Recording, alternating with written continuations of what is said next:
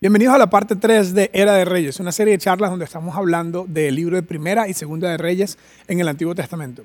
Y mi gran propósito en esta serie de charlas, como en la, en la mayoría o en todas las charlas que hago, es para que cada uno de ustedes decida leer la Biblia por ustedes mismos. Es decir, que yo me imagino cuando estoy preparando las charlas que sean de una forma tan atractiva que los hagan a ustedes decir, quiero aprender más de eso, quiero leer más acerca de eso. Así que hoy vamos a hablar de esa tercera parte, pero antes de hablarles del el libro de los reyes y de la historia de hoy, del rey de, que vamos a ver hoy, eh, quiero hablarles acerca de algunas cosas que yo aprendí desde muy pequeño. Cuando estaba en la iglesia en la que crecí y obviamente en la familia, en la casa donde yo crecí, me enseñaron una serie de cosas muy sencillas que quiero compartirles hoy, que quiero enseñarles en cierta forma hoy. Y son las siguientes. La primera cosa que me enseñaron fue que Dios me hizo, que Dios es el creador. Y yo sé que mi papá y mi mamá se juntaron y bueno, eso pasó y nací yo. El asunto es que, muy aparte de eso, me enseñaron desde pequeño que Dios me hizo. Y si Dios me hizo, entonces Dios tiene un plan para mí. Es decir, que Dios, que Dios, si Él es el creador, Él entiende mejor cómo funciona la vida porque Él fue el que la creó. ¿verdad? Entonces me enseñaron, Dios me hizo, Dios tiene un plan para mí. Luego me enseñaron, le tengo que dar cuentas a Dios de lo que hago con mi vida, si decido seguirle a Él o no. Un día voy a tener que entregarle cuentas a Dios. Y me enseñaron que en la vida hay un sistema de recompensas, de consecuencias y de recompensas. ¿ok? Estas son cuatro simples y sencillas cosas que me enseñaron desde muy pequeño. Yo considero un privilegio que crecí en una iglesia y crecí en una familia, en una casa donde me enseñaron estas cosas. Dios tiene un plan para mí, Dios me hizo, Dios tiene un plan para mí. Le voy a dar cuentas a Dios y hay un sistema de consecuencias y recompensas. Y adivina qué le estoy enseñando yo a mis hijos. ¿Ok?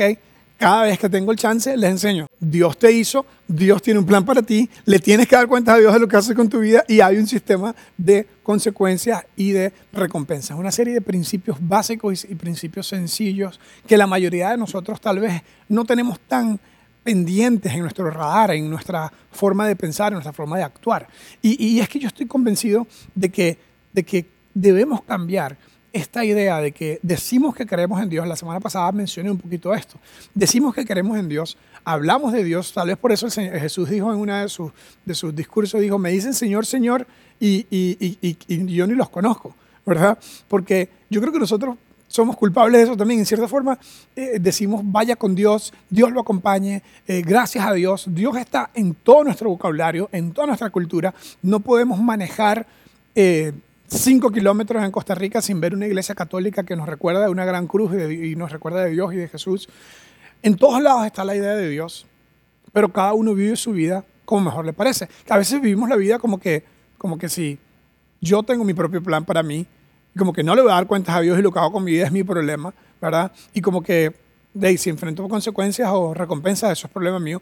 Y, es esta idea de que eh, hay una oración en la Biblia que el Señor nos enseñó que dice, hágase tu voluntad. Y yo creo que la mayoría de nosotros aprendió el rezo, verdad, del Padre Nuestro, que dice, dice todo el Padre Nuestro y después dice, hágase tu voluntad y no, y, como en el cielo, como, eh, como en la tierra, como también en el cielo. Y yo creo que oramos, hágase tu voluntad, pero vivimos, hágase mi voluntad. Ahora, yo he sido culpable de esto en algún momento de mi vida, donde, donde hago lo que me ronca, hago lo que mejor me parece, y yo creo que eso es un gran error. Si nosotros decimos que somos creyentes, nosotros debemos vivir con una postura, con una posición, con una actitud mental de hágase tu voluntad. O deberíamos ser más honestos con nosotros mismos y decir, ¿sabes qué? Yo no creo en Dios, yo creo en mí y en, y en lo que yo quiero y ya.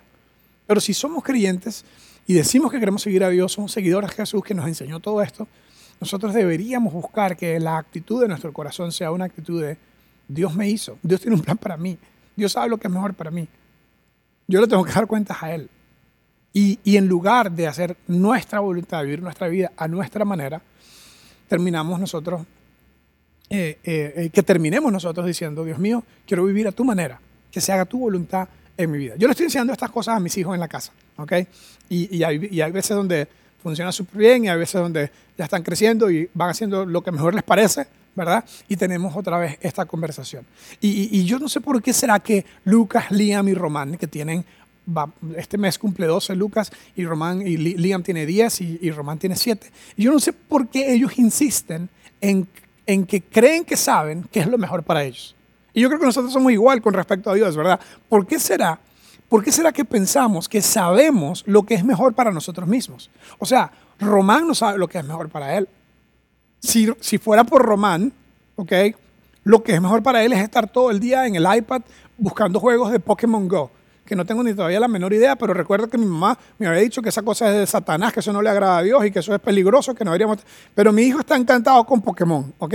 Y si Román pudiese vivir la vida según lo que él cree que es mejor para él, estaría todo el día pegado en el iPad, no estaría en la escuela, está en primer grado, no estaría en la escuela haciendo nada, simplemente estaría buscando stickers de Pokémon en el iPad y eso es lo único que quería. Liam, si Liam hiciera lo que es mejor para él, lo que Liam cree que es mejor para él hoy, es vivir todo el día jugando Fortnite con su amigo Kaysen. Eso es lo que él cree que es mejor para él. Y él vive su vida pensando en que se despierta y quiere mandarle un mensaje a, la mamá de Kaysen para ver si Kaysen puede jugar con el Fortnite. Y eso es lo único que, que Liam quiere hacer, porque eso es lo que él cree que es mejor para él en esta etapa de su vida. Lucas está un poquito sassy, ¿verdad? Porque se está cumpliendo 12 años, ya tiene un teléfono, ¿verdad? Y lo que Lucas cree que es mejor para él ahorita es estar escuchando música todo el día. Si él viviera la vida de acuerdo a lo que es mejor para él, está escuchando música todo el día, no tiene que hacer lo que los papás dicen y, hacer, hacer responsabilidades en la casa, por favor. O sea, porque hacer responsabilidades y nosotros continuamente le estamos enseñando a nuestros hijos estas ideas. O sea, que hoy es como la charla de lo que Julio le enseña a sus hijos, ahora Julio se lo quiere enseñar a todo Open House, ¿ok? esa es la charla de hoy. Es más, yo le pago a mis hijos, no, les voy a pagar a ustedes, así que no, no se estén haciendo ideas, pero yo les pago a mis hijos para que se memoricen estas ideas. Yo les pago a mis hijos para que me repitan, Dios me hizo, Dios tiene un plan para mí, Dios, eh, eh, eh, debo darle cuentas a Dios. otra cosa que le pago a mis hijos para que, ay, y que se recuerden que hay consecuencias y recompensas, lo cual ellos ya lo tienen súper claro, ¿verdad? Porque en la casa hemos establecido un buen sistema de, de consecuencias y de recompensas. Ahora, otra cosa que le pago a mis hijos y no le voy a pagar a ustedes es para que se aprendan esta siguiente frase que dice aquí. Son tres frases que literalmente les pago para que se las aprendan, ¿ok? Dios sabe lo que es mejor para mí. Dios sabe lo que es mejor para mí, porque si Dios lo sabe todo, Dios sabe lo que es mejor para mí. Y tú quieres vivir tu vida de tu manera, quieres estar todo el día en Fortnite o el equivalente de eso en tu etapa de vida. Quieres estar todo el día buscando stickers de Pokémon Go o el equivalente de eso en tu etapa de vida. Quieres estar todo el día con los audífonos puestos, ¿verdad? Y no escuchar a nadie porque ahora eres cool. O lo equivalente de eso en tu etapa de vida. Y tú crees que tú sabes lo que es mejor para ti, como mis hijos. Yo creo que sé lo que es mejor para mí, como mis hijos. Pero yo le estoy enseñando a mis hijos y le estoy pagando, literalmente, porque de ahí la plata mueve todo. Les pago para que se aprendan porque están, quieren comprar un nuevo, un nuevo coso, cada vez hay algo nuevo, quieren comprar una nueva aplicación, quieren comprar un nuevo huevo. Y le digo, ah, ¿ustedes quieren plata? Bueno, apréndanse esto de memoria. Y si me lo recitan, les voy pagando, ¿ok? Dios sabe lo que es mejor para mí. Tú no sabes lo que es mejor para ti, tú crees. Mira lo siguiente, dice, Dios quiere Dios quiere, yo le digo, Lucas, Dios quiere darte. Tú crees que tú sabes lo que es mejor para ti, pero no, Dios sabe lo que es mejor para ti.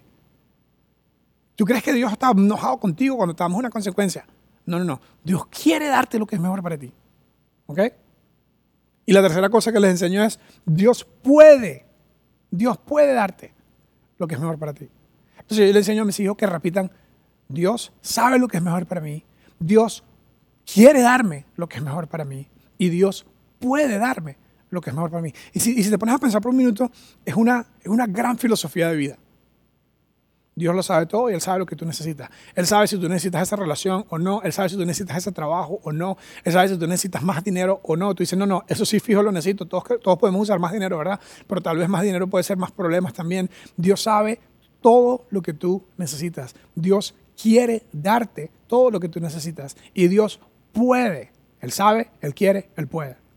El problema, el problema es que nosotros pensamos que nosotros sabemos lo que es mejor para nosotros. Obviamente queremos lo que es mejor para nosotros y creemos que podemos conseguirlo y muchas veces lo conseguimos solamente para encontrar al final que eso no era lo que necesitábamos.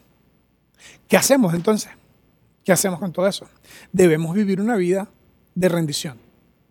Debemos vivir rendidos ante Dios. Debemos buscar esta idea de una vida de rendición a Dios, una vida de entrega a Dios. Ahora, eso es un concepto que también aprendí en la iglesia en la que yo crecí. Habían incluso canciones, había una canción que decía, yo me rindo a ti, todos los domingos cantábamos, yo me rindo a ti, la gente, y yo, como que pensaba como que, ok, ¿sabes? La semana pasada nos rendimos, ahora nos rendimos a rendir otra vez. Y era como que sí, precisamente ese es el punto, que tienes que estar continuamente recordándote a ti mismo que tienes que rendirte a Dios. Hoy vamos a campamentos, yo no sé si hay algunas panderetas aquí eh, viendo conmigo eh, de alguna parte del mundo. Tenemos gente que nos está viendo desde México, gente que nos está viendo desde Venezuela. Y no sé si hay algunos panderetas que somos muy, parecidos en todas partes del mundo, ¿verdad? Y vamos a los campamentos y nos, y nos rededicamos nuestra vida a Dios nos, reentregábamos a Dios. Decía, Dios mío, quiero rendirte mi vida. Ahora sí es verdad. Ok, quiero rendirte mi vida. Y todo lo que hice la semana pasada, eso, Señor, olvídalo por favor y empecemos de nuevo. Borrón y cuenta nueva. Me rindo a ti de nuevo. Pero esta idea de vivir una vida de continuo rendimiento a Dios es una idea poderosa también. De hecho, el, apóstol Pablo en el libro de Romanos, en el capítulo 12, nos, nos, reta a vivir una vida de rendición a Dios, cuando, cuando nos dice que debemos dar nuestra vida entera como un sacrificio a Dios y utiliza la idea de sacrificios de animales a los dioses para decir, ahora no es un animal, un cuerpo que lo presentas ante Dios para decir, Dios, haz conmigo lo que tú quieras, obviamente metafóricamente hablando. Esta idea de rendición ante Dios te va a ayudar a tomar mejores decisiones, te va a ayudar a tener menos decepciones y te va a ayudar a tener paz con Dios y paz contigo mismo. ¿Por qué no quisiéramos nosotros tomar mejores decisiones? Mejores decisiones de pareja, mejores decisiones de finanzas, mejores decisiones de vida, mejores decisiones de carrera, mejores decisiones en cada área de la vida. Mejores decisiones espiritualmente, mejores decisiones emocionales, mejores decisiones en nuestro cuerpo físico. ¿Por qué no quisiéramos nosotros vivir una vida guiada y rendida a Dios para tomar mejores decisiones? Para no tener que decir tantas veces, ¿cómo llegué a esto? ¿Qué decepción? ¿Por qué caí en esto? Yo sabía mejor que esto, yo pude haber hecho mejor que esto y para tener sobre todo paz con tu creador y paz contigo mismo. ¿Qué más necesitamos? Pero por alguna razón los seres humanos somos majaderos. Dios nos dio esta gran facultad de decidir por nosotros mismos. Y, en cierta forma, como mi hijo Lucas, Lian y Román, que piensan que lo mejor para ellos es jugar Pokémon todo el día o jugar Fortnite todo el día o escuchar música todo el día, terminamos nosotros decidiendo vivir nuestra vida a nuestra manera oramos, hágase tu voluntad, vivimos, hágase mi voluntad. Y esto no es un regaño, esto es simplemente una serie de observaciones donde yo mismo estoy tratando de retar nuestro pensamiento y nuestra conducta hacia una vida de verdadera rendición. ¿Y sabes qué es el problema? Que si no te rindes a Dios voluntariamente, si no te rindes a Dios voluntariamente, eventualmente tendrás que rendirte a Dios forzadamente. No porque Dios es malo, no porque Dios quiere ah, demostrarte que él sabe más y tú no. Ese es un pensamiento humano acerca de Dios. Al final del día, cuando incluso Dios nos tiene que forzar al rendimiento porque caemos al fondo del barril, ahí es donde Dios quiere recordarnos una vez más que lo que Él tenía en mente desde el principio era nuestro propio bien. Si no te rindes a Dios voluntariamente, eventualmente tendrás que rendirte a Dios forzadamente. Eso fue lo que experimentó el rey Sedequías, el último rey de Israel. Hace unas semanas comenzamos esta serie de charlas donde decíamos que Dios escogió a esta nación para que fueran diferentes y que tuvieran una vida de teocracia. Suena como una locura, porque las teocracias que conocemos hoy son una locura, pero la idea de Dios era una idea donde la gente tenía un grupo de leyes, un conjunto de un código civil y de, y de, y de fe que les ayudaba a confiar en Dios y a depender de Dios, a ser diferentes a toda la gente a su alrededor para influenciar a la gente a su alrededor. Es decir, que ser como todo el mundo no está en nada. Lo que está in es ser diferente a todo el mundo para poder influenciar a la gente a nuestro alrededor. Y dijimos también que como ellos veían que todos los niños cool de alrededor tenían reyes, pidieron un rey. Dios les dio a Saúl. El segundo rey de Israel fue David. El tercero fue Salomón, que llegó a ser el más rico y el más sabio, y de él hablamos la semana pasada. Y después llegamos a este rey Sedequías, y Después de Salomón el reino se dividió y con la división del reino encontramos que el reino de Israel estaba al norte, con un lugar que se llama Samaria, que, es el, que fue la capital de, este lugar, muy cerca de una zona que se llama Siquem, que fue donde Dios le habló a Abraham y donde Dios le habló a Jacob. Era como el lugar más importante. Sin embargo, David, con su gran reinado, logró hacer, después de siete años de reinar en Hebrón, logró colocar en Jerusalén la capital de Israel y terminó eh, invadiendo a los jebuseos y renombró la, capital de Israel con el nombre Jerusalén y, lo convirtió en la capital. Después de, después de, Salomón, el reino se dividió entre estas dos familias y terminó estando uno en el norte y uno en el sur. Y luego vemos una serie de reyes, como 20 en cada uno en el norte y 20 en el sur. Y la historia es muy sencilla. La historia es, los reyes comenzaban a reinar y no hacían lo que Dios decía. Y Dios los castigaba. Y una vez más otro rey venía y no hacían lo que Dios decía. Y Dios los terminaba castigando. Y Dios mandó a los profetas durante este tiempo. Hacer una parte muy importante, a que retaran a los reyes a hacer lo que Dios decía, a que se recordaran de seguir la ley de Moisés, que simplemente decía, Dios te hizo, Dios tiene un plan para ti, tienes que darle cuentas a Dios. Y hay un sistema de recompensas y de consecuencias. Eso es lo que decía la ley de Moisés, la ley que Dios le había dado a Moisés. Sin embargo, ellos insistían en que hágase tu voluntad y vivo haciendo mi voluntad. Y por eso tuvieron que enfrentar grandes, grandes tragedias, porque insistían en que ellos sabían lo que era mejor para ellos.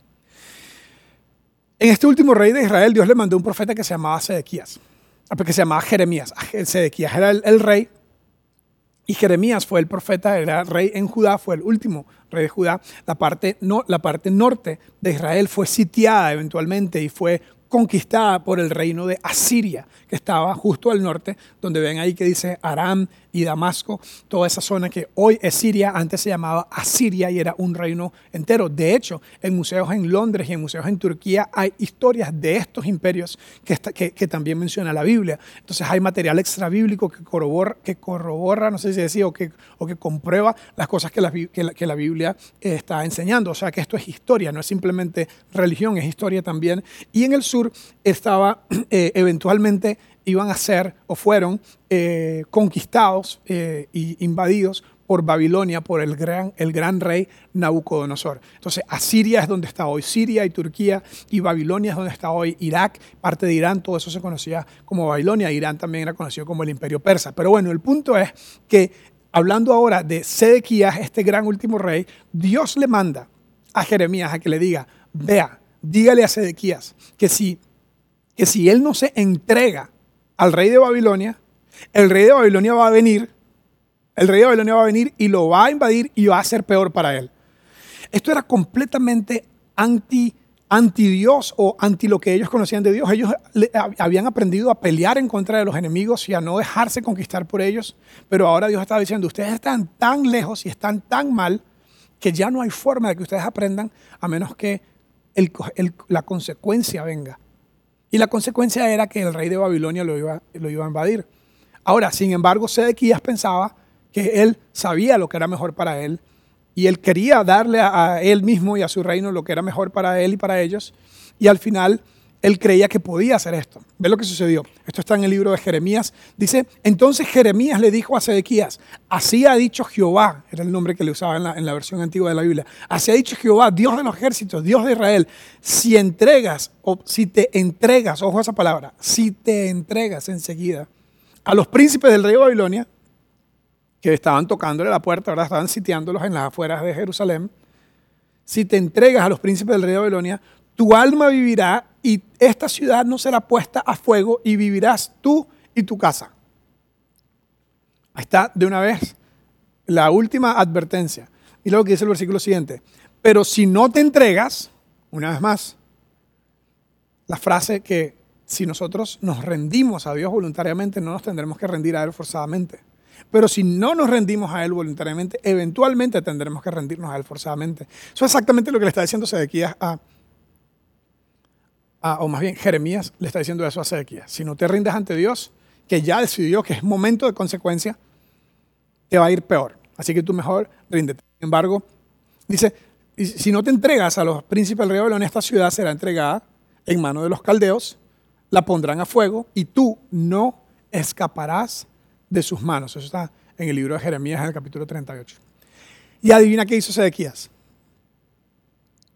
Insistió en que lo mejor para él es tener los audífonos puestos, lo mejor para él es jugar todo el día. Él pensó que él sabía lo que era mejor para él. Insistió en pelear contra Babilonia, aunque Babilonia era invencible en ese momento. Y ve lo que sucedió. Dice el siguiente versículo, y el ejército de los caldeos siguió al rey, comenzó la guerra, lo apresó en las llanuras de Jericó. Ahora estaba huyendo. Se pudo haber entregado voluntariamente, pero no, terminó huyendo. Habiendo sido dispersado todo su ejército, preso, pues el rey, le trajeron al rey de Babilonia en Ribla y, lo pronunciaron, contra él sentencia. Es decir, el rey de Babilonia te voy a dejar que tú seas uno de mi rey, como decimos en Costa Rica, mi reycito. Yo te voy a nombrar como uno de mis reyes. Él tenía reyes títeres que estaban, les pagaban impuestos y él los dejaba que pensaran. Ese era el plan. O sea que si Sedequías hubiese hecho caso, al menos hubiese podido vivir por un tiempo más como un rey títere, ¿verdad? Y no hubiese muerto y no hubiese sido destruido. Insistió en que él sabía mejor, en que sabía lo que era y decidió pelear. Lo agarraron, le mandaron una sentencia, a ver lo que dice el último texto. Degollaron a sus hijos, degollaron a los hijos de Sedequías en presencia suya y a Sedequías le sacaron los ojos y atado con cadenas lo llevaron a Babilonia. Entonces yo le enseño a mis hijos en la noche antes de dormir, esto es lo que les va a pasar a ustedes si siguen pensando que lo mejor para ustedes es ver Pokémon todo el día y jugar Fortnite todo el día y escuchar música todo el día. Esto es lo que les va a pasar, ¿ves? demasiado didáctico, demasiado educativo, ¿verdad? Meterle miedo a los niños. No, mentira. En cierta forma, no, no, no, no necesariamente con esta historia, pero la historia es la misma de lo que estamos hablando. De que Dios tiene, Dios te hizo, Dios tiene un plan para ti, Dios sabe lo que es mejor para ti, Dios puede darte lo que es mejor para ti. Hay un sistema de consecuencias y de recompensas y le tienes que dar cuenta a Dios. No lo dije en el orden correcto, pero es casi lo mismo. Dios le dijo a este hombre Sedequías, lo mismo que estamos aprendiendo hoy. Si no te rindes voluntariamente a Dios, eventualmente tendrás que rendirte a Él forzadamente. Entonces pensemos, suficiente de mis hijos y suficiente de estos reyes antiguos. ¿Qué acerca de ti? ¿Qué acerca de ti? ¿Estás viviendo tu vida donde horas hágase tu voluntad y vives, hágase mi voluntad? ¿Cómo estás viviendo en cada área de tu vida? en tu fe, en tu espiritualidad, en tu relación con tu esposa, en tu relación con tu familia, ¿estás viviendo una vida de hágase tu voluntad o una vida de hágase mi voluntad? Cuando estás tomando una decisión, estás tomando en cuenta qué es lo que quiere Dios, cuál es su plan para mí. Ojalá que a partir de hoy aprendamos de Sedequías que debemos vivir una vida de rendición, una vida de entrega a Dios, una vida donde vivimos realmente hágase tu voluntad y no la mía. ¿Por qué? Porque al final del día, como le digo a mis hijos, Dios te hizo, Dios tiene un plan para ti, le tendrás que dar cuentas a Dios y Dios ha establecido un sistema de consecuencias y de recompensa. Ojalá que voluntariamente nos rindamos a Él para que forzadamente rendirnos a Él. Vamos a cerrar esta charla con una oración. Señor, te doy gracias por estas cosas que aprendí desde pequeño, por esa canción, ese himno que cantábamos. Salvador, a ti me rindo y me entrego todo a ti mis flaquezas y pecados, todo traigo a ti. Y tal vez se convirtió solo como una canción que repetíamos todo el tiempo, pero eventualmente se convirtió en una filosofía de vida. Y las veces donde he vivido una vida donde se hace mi voluntad, no me ha ido bien. Y las veces donde estoy sometido y sujeto a tu voluntad, me ido lo mejor, Señor. Y, y quiero decirte, Padre, que quiero vivir el resto de mi vida rendido voluntariamente a ti. Y te quiero pedir que ayudes a cada persona que está viendo esta charla en cualquier país, en cualquier lugar, que decida vivir una vida de rendición continua, de sumisión, de dependencia. Una vida que se describe con un simple hágase tu voluntad. Y que podamos aprender de este rey Sedequías de que no podemos evitar tu sistema de consecuencias para que al final, aunque forzadamente nos enseñes lecciones que al final terminan siendo lo mejor para nosotros. Ayúdanos a traer esto a la mente, al corazón y a la acción. En el nombre de Jesús. Amén.